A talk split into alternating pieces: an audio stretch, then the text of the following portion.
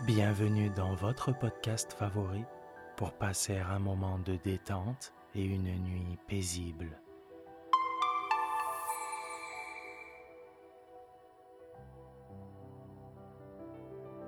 Installez-vous confortablement et profitez chaque soir de votre moment de relaxation avec le podcast Dormir sans souci.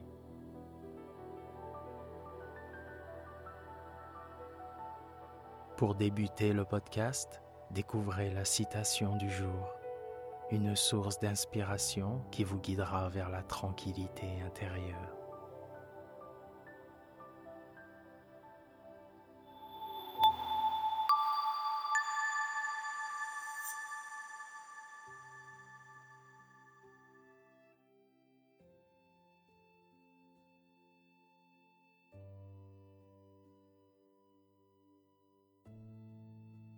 Notre citation du jour nous a été envoyée par notre abonné Léa de Strasbourg. On passe une moitié de sa vie à attendre ce qu'on aimera et l'autre moitié à quitter ce qu'on aime. Cette citation de Victor Hugo nous rappelle avec tendresse et émotion la dualité des relations humaines. Elle souligne ce cycle naturel de l'attente et de la séparation qui jalonnent nos vies. Attendre avec impatience ceux qui vont enrichir notre existence, puis apprendre à accepter le départ de ceux que nous chérissons. C'est une part inévitable de notre expérience. Dans cette réalité, Hugo capture la profondeur des liens affectifs, où les moments de bonheur se mêle souvent à la mélancolie de la séparation. C'est un rappel doux et amer de la beauté et de la fragilité des relations qui parsèment notre voyage sur cette terre. Merci Léa.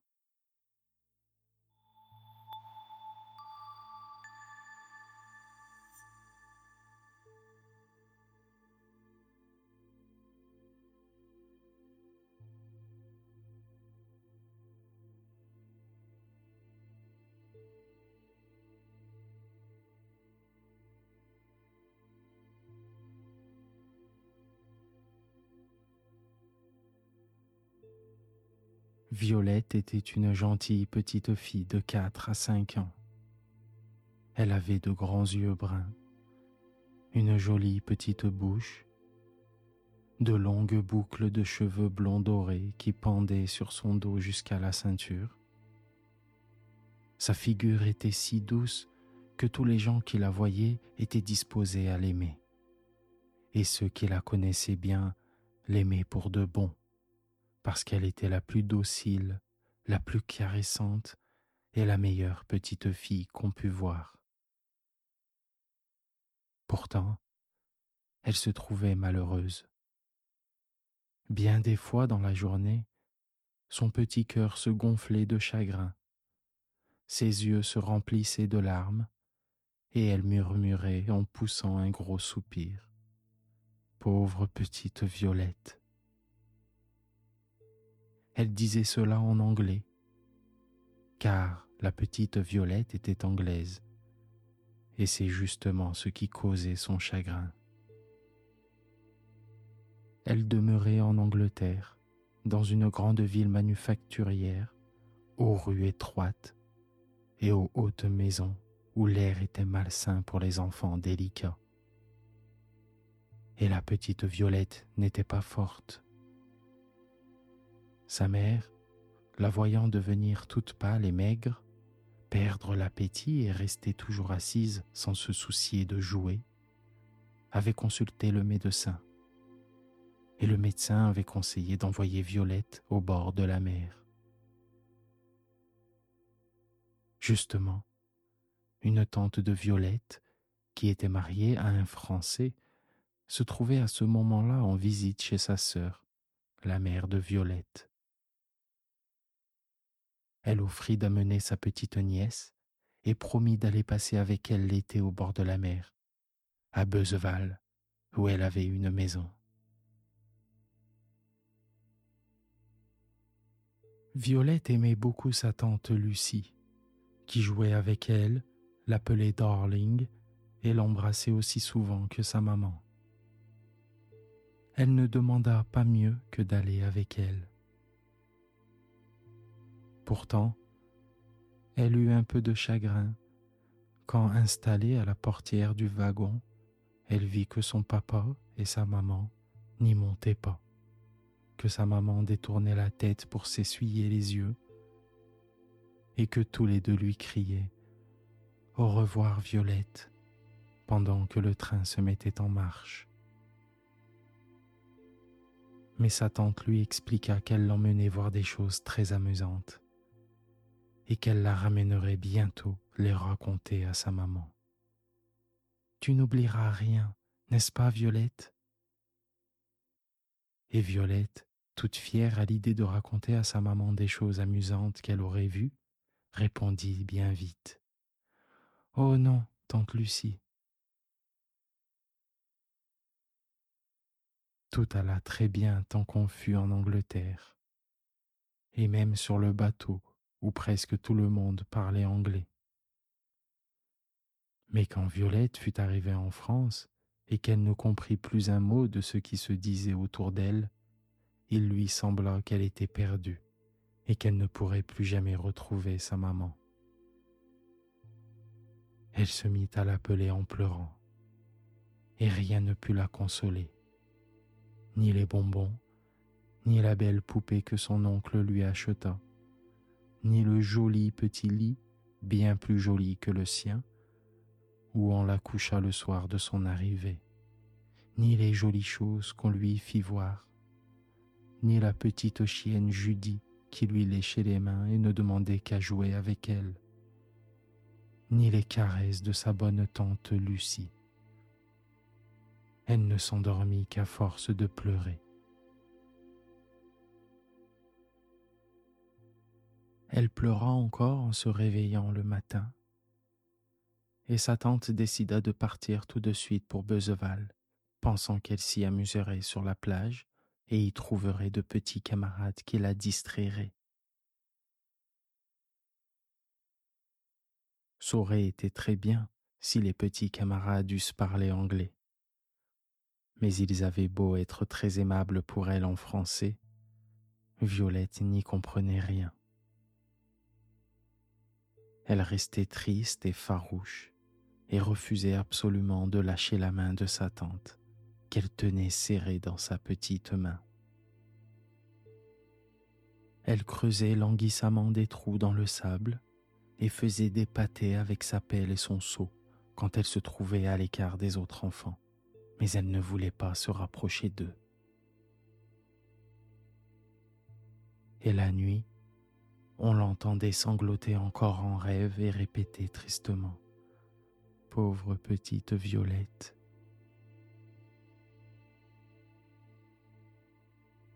Sa tante était désolée. Avoir emmené cette petite pour la guérir et la voir dépérir de chagrin. Elle se demandait si elle n'allait pas la reconduire à sa mère lorsqu'elle reçut la visite d'une dame qui arrivait à Bezeval et avec qui elle avait fait connaissance l'année précédente. Cette dame avait avec elle sa petite fille, âgée de huit ans. Que je suis contente, madame, dit-elle à la tante de Violette, que vous ayez ici votre gentille petite nièce. Elle jouera avec Marguerite, qui aime beaucoup les enfants.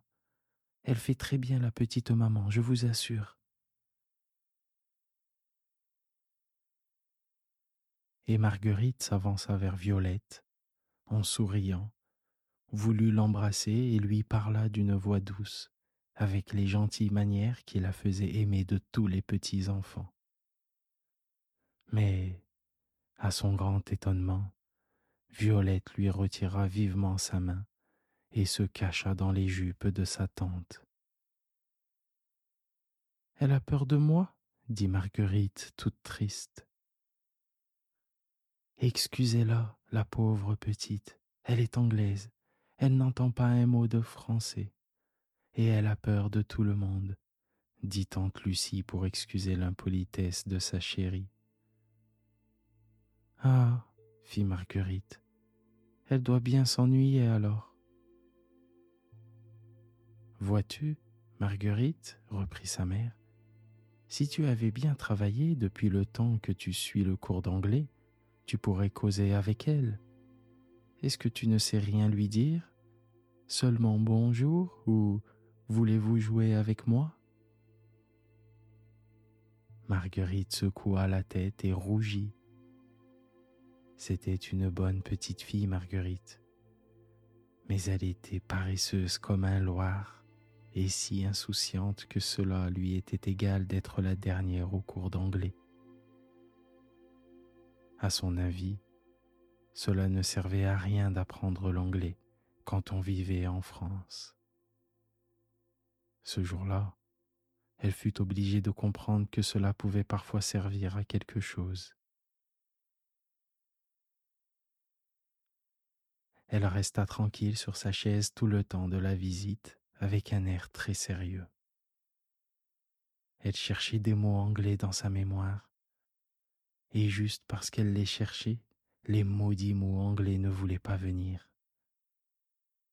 Elle finit par trouver a penknife et some bread, un canif, du pain. En quoi ces mots-là pourraient-ils lui servir à causer avec Violette? Comme sa mère se levait pour partir, elle eut une inspiration lumineuse, et s'approchant de la petite Anglaise, elle lui dit timidement Kiss me, Violette. Un sourire, gai comme un rayon de soleil, éclaira la figure de Violette. Elle tendit son petit visage au baiser de Marguerite et lui répondit. Kiss me, Violette était tout l'anglais que Marguerite posséda pour le moment, et elle ne comprit rien à ce que lui disait Violette. Les deux petites filles se revirent sur la plage. Marguerite, dans un joyeux groupe qui jouait à la queue du loup, et Violette, pendue à la main de sa tante, avec un petit air triste et affairé. Pauvre petite Violette. Marguerite avait le cœur compatissant. Tout en jouant, et même en riant et en criant, au loup, avec les autres, elle ne pouvait s'empêcher de regarder Violette. C'est vrai, pensait-elle, que c'est bien triste d'être toute seule loin de son pays et de ne pouvoir parler à personne. Elle a sa tante, oui, mais sa tante n'est pas une petite fille. Comme elle a souri quand je lui ai dit Kiss me. Elle m'a embrassé tout de suite, elle m'a parlé. Je voudrais bien savoir ce qu'elle m'a dit. À ce moment-là, Marguerite entendit, sans savoir d'où elle venait, une petite voix qui ne faisait pas de bruit, mais qui savait fort bien se faire entendre. Et cette voix qui avait déjà souvent parlé à Marguerite, mais qu'elle n'avait jamais voulu écouter, trouva cette fois le chemin de son cœur.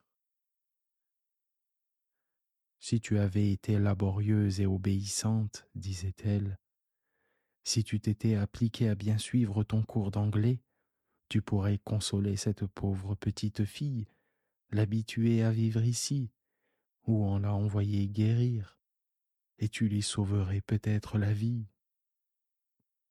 Tu plains, c'est très bien, mais à quoi cela lui sert-il, ta pitié? Faute de trouver à parler sa langue, elle sera peut-être obligée de s'en retourner tout de suite dans son pays où elle était malade, et peut-être qu'elle y mourra. Tu vois bien que cela peut servir à quelque chose d'apprendre l'anglais, et que les petites filles ont grand tort de suivre leur sotte idée au lieu d'obéir à leurs parents. Oh oui, oh c'est vrai, répondit en elle-même Marguerite, toute confuse. Mais ce n'est pas assez d'écouter sa conscience et d'avouer qu'elle a raison. Marguerite était assez grande pour le comprendre.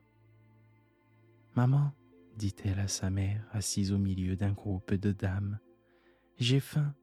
Veux-tu que j'aille demander à goûter à ma bonne? Va, mon enfant, répondit sa mère, et Marguerite rentra chez elle en courant. Elle pouvait avoir faim sans doute, car c'était l'heure du goûter. Mais elle avait bien autre chose en tête que le pain et le chocolat que lui donna sa bonne. Elle les emporta dans sa chambre, et tout en grignotant, elle chercha dans les livres que sa maman avait soigneusement rangés sur sa table, à côté d'un encrier et d'une plume, les livres d'anglais qu'elle avait tant dédaignés pendant toute l'année.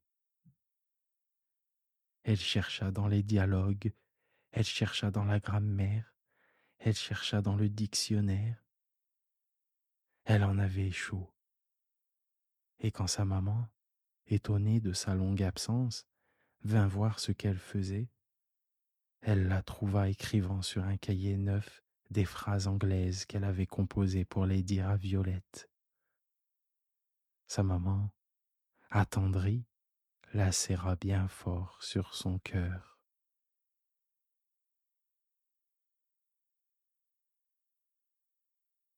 Marguerite était convertie, sa bonté avait eu raison de sa paresse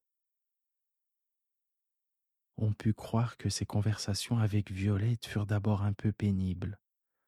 Mais à force d'étudier dans ses livres et de demander à la tante Lucie les mots qui l'embarrassaient, elle finit par se tirer d'affaire. Et quinze jours après, tante Lucie écrivait à la maman de Violette. Depuis que nous avons une petite amie à qui parler, Violette a retrouvé sa gaieté elle est fraîche, elle mange, elle dort, elle remue, elle saute, elle court, elle rit. Elle est comme ressuscitée. Elle apprend des mots anglais à Marguerite, qui lui apprend des mots français. Elles se comprennent déjà très bien, et Violette consent à se laisser entraîner dans des parties de jeu avec les autres enfants de la plage qui veulent tous apprendre l'anglais pour causer avec la petite Anglaise qui est si gentille. Violette est tout à fait apprivoisée. Je te la ramènerai bien portante et parlant français. Elle n'oublie pas son papa ni sa maman, et elle sera bien joyeuse de les revoir.